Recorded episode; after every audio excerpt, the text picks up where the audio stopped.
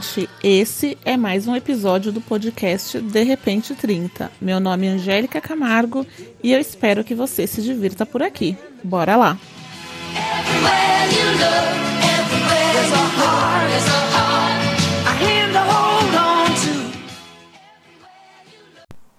Oi, gente! Bom dia, boa tarde, boa noite, como vocês estão?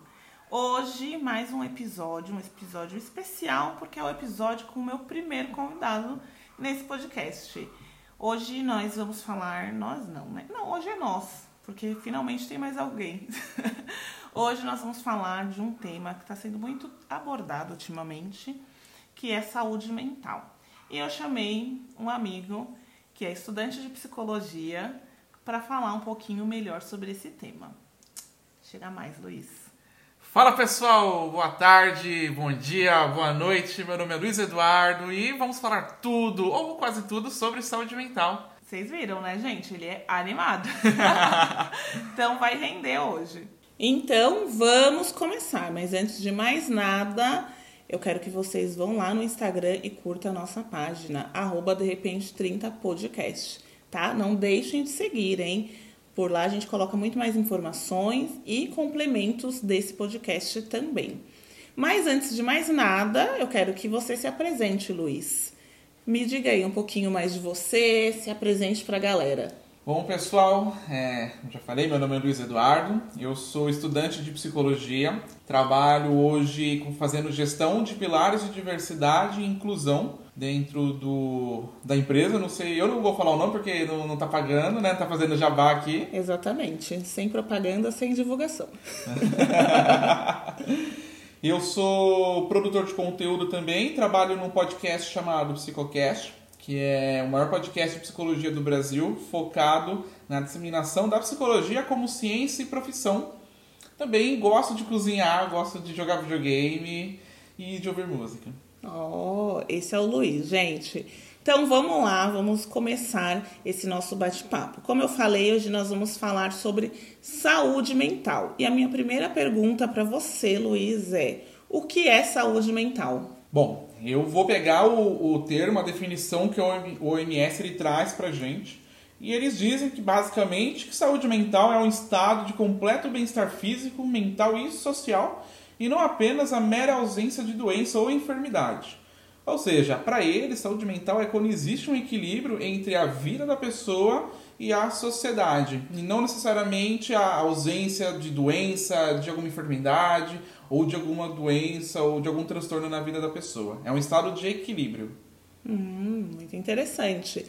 E você, como estudante de psicologia, acho que acabou que a gente nem falou disso, mas por que, que você escolheu psicologia?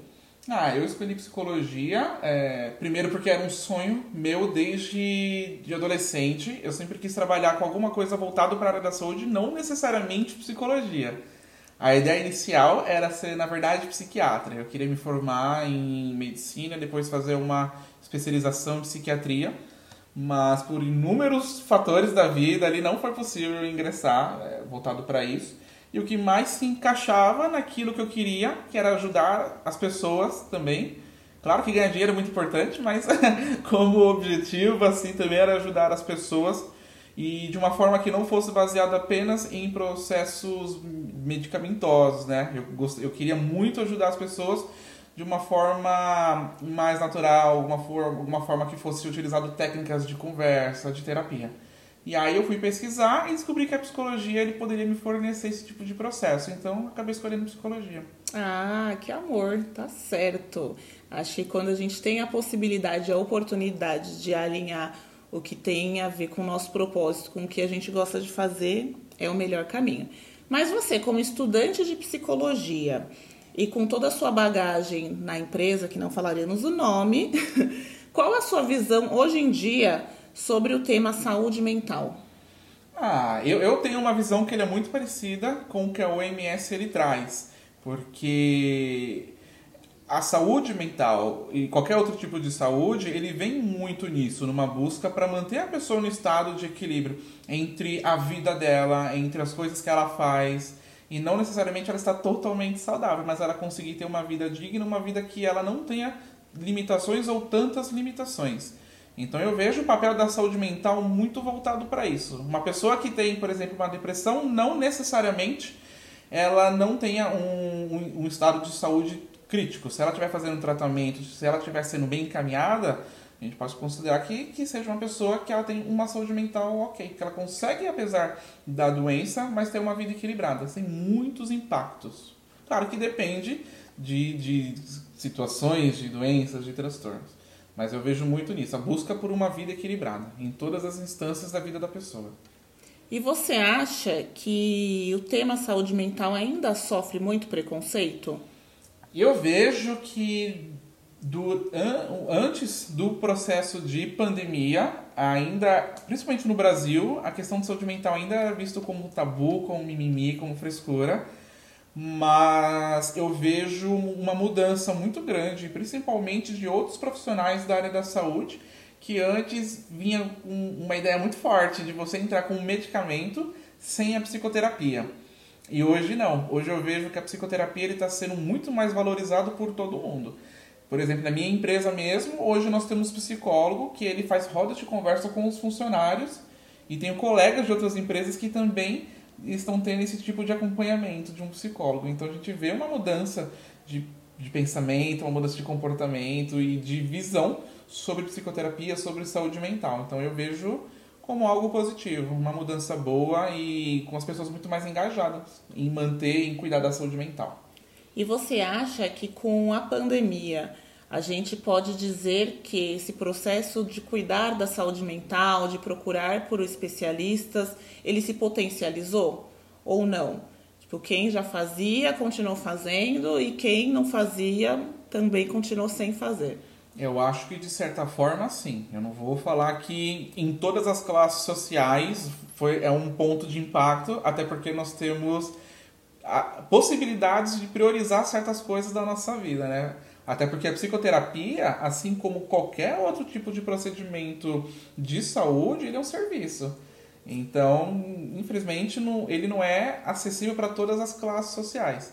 Mas eu vejo que minimamente o assunto ele é muito mais discutido, ele é muito mais incentivado do que era antes da pandemia.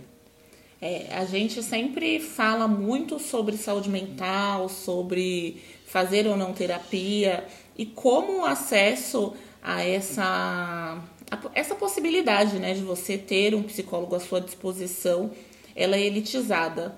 E é algo tão negativo, é algo tão triste, porque é um serviço que deveria estar disponível desde a escola, né, para que as crianças já tivessem esse amparo para que elas se tornassem adolescentes jovens mais estruturados, para que a gente tivesse adultos, né, mais estruturados, enfim.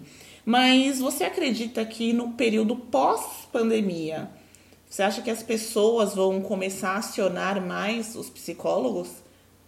Eu acho, eu acho que sim. Eu acho que agora a questão da pessoa que faz terapia e poder falar que faz terapia assim com um um pouco mais de orgulho, com um pouco mais de segurança, eu acho que vai ser um, uma coisa mais comum. Porque antes você via pessoas que faziam terapia, mas tinham vergonha de falar, porque seriam associadas com pessoas malucas. Né? A gente ainda tem esse tipo de questão. Fala, faz terapia, a pessoa faz terapia porque ela é doida. Né? Psicólogo só trabalha com gente doida. Né? E... O pior é que tem isso mesmo. Exato, e não é assim. Hoje eu vejo pessoas falando com orgulho. Não, faço terapia. Tenho, eu tenho a possibilidade de fazer, vou fazer terapia. Então eu vejo pessoas falando com muito mais segurança, da mesma forma quando você vai no dentista. Pô, não, eu vou no dentista, eu tenho possibilidade de ir, eu faço tratamento porque eu quero ter um sorriso bonito. Da mesma forma, eu faço terapia, quero ter uma saúde mental, ok, quero ser, quero ter uma, um equilíbrio de saúde mental com relação a outras coisas da minha vida. Muito bom. Eu ainda não fiz terapia, estou no processo de é, buscar um profissional que atenda, né, ou que eu vejo como necessário para mim, vamos dizer assim. Mas e você, já fez? Já, eu fiz terapia. Praticamente eu faço terapia uma vez por ano. eu tenho períodos e são demandas diferentes. Eu, eu, eu recomendo que, para quem tiver possibilidade, que faça terapia você não precisa ter uma grande demanda, você não precisa ter, nossa, tem isso que eu não consigo trabalhar. A terapia ela serve para diversos tipos de coisas, né? e também para questões de autoconhecimento, que é muito importante. Então, para você foi um, é algo positivo? Foi super positivo. A terapia, ele me ajudou muito com muitas coisas, com muitas coisas pessoais, com muitas coisas profissionais. Eu tenho certeza que a pessoa que eu sou, o homem e o profissional que eu sou, é, ele vem muito disso, muito por consequência da minha terapia. Ótimo. E quais são as dicas que você dá para quem está nessa busca pela qualidade de vida e pela saúde mental mais equilibrada? A dica que eu dou é que você foque na saúde integral. Então, que você olhe para a saúde mental, não somente como terapia, mas aceitar erros, porque todo mundo erra, ninguém vai ser perfeito. Aceitar sentimentos, porque você nunca, nunca você será, nem eu, nem ninguém será 100% feliz. Você em algum momento vai ficar triste, em algum momento vai ficar bravo, e isso faz parte da vida. O importante é que você consiga ter um equilíbrio de, ah, estou triste, é isso, faz parte, mas tem que passar. A tristeza ela não pode perdurar. Da mesma forma que uma alegria persistente também não é uma, um ponto positivo. A alegria em algum momento tem que dar espaço para outros sentimentos. Não sei se vocês já assistiram aquele filme da Pixar Divertidamente, e é um filme que eu recomendo muito para quem busca fazer terapia, para quem estuda psicologia, porque ele vai falar exatamente disso, sobre o equilíbrio das emoções, mas a capacidade da pessoa ela está passando por alguma situação e conseguir voltar ao estado normal, que a gente chama hoje né, de resiliência, que é a palavra do momento, já faz algum tempo. Eu acho que é mais isso que eu, que eu penso. No último episódio, eu falei sobre autocuidado. Você acha que fazer terapia também é um autocuidado? Tenho certeza que sim. Fazer terapia também é um autocuidado. Só que é, é até uma coisa que eu não falei antes na outra pergunta, né?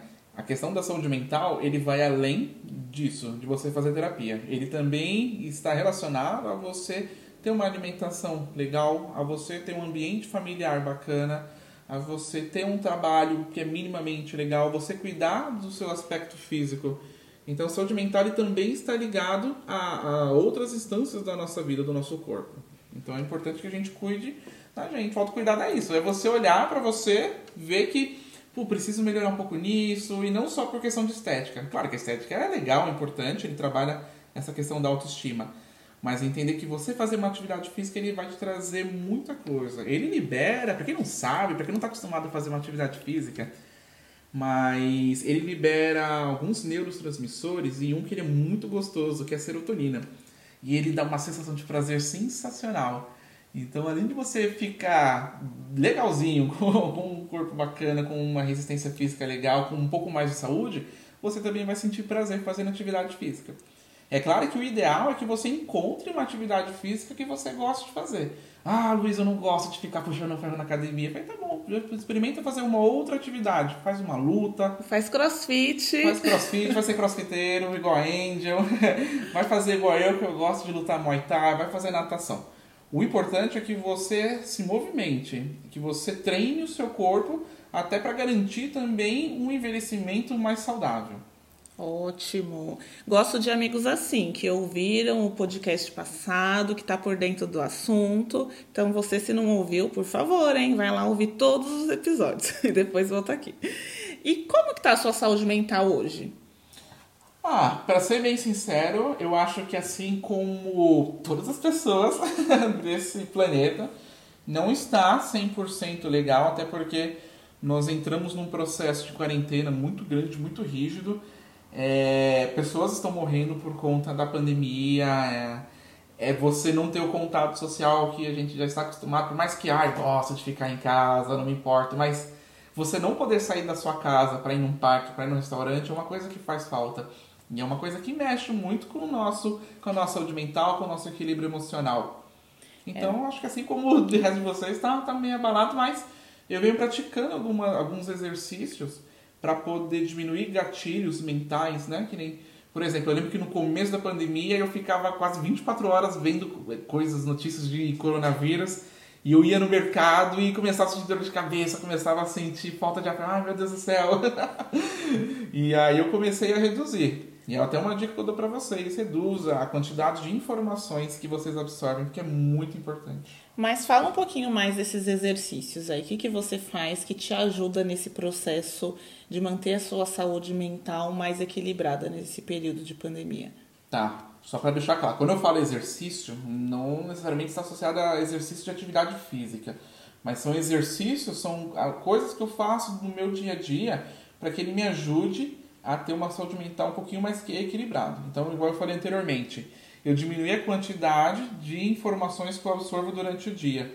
É, é importante que a gente saiba o que está acontecendo no mundo. Mas você não precisa ficar o dia inteiro lá olhando, lendo e vendo quantas pessoas estão morrendo, e vendo quantas pessoas estão ficando infectadas, e ver tanta questão de política, de corrupção, que isso vai mexendo com a gente. Isso é muito angustiante, é muito né? angustiante. É importante que vocês saibam o que está acontecendo. Mas, por exemplo, reserva uma hora do seu dia para você fazer isso. Apenas uma hora.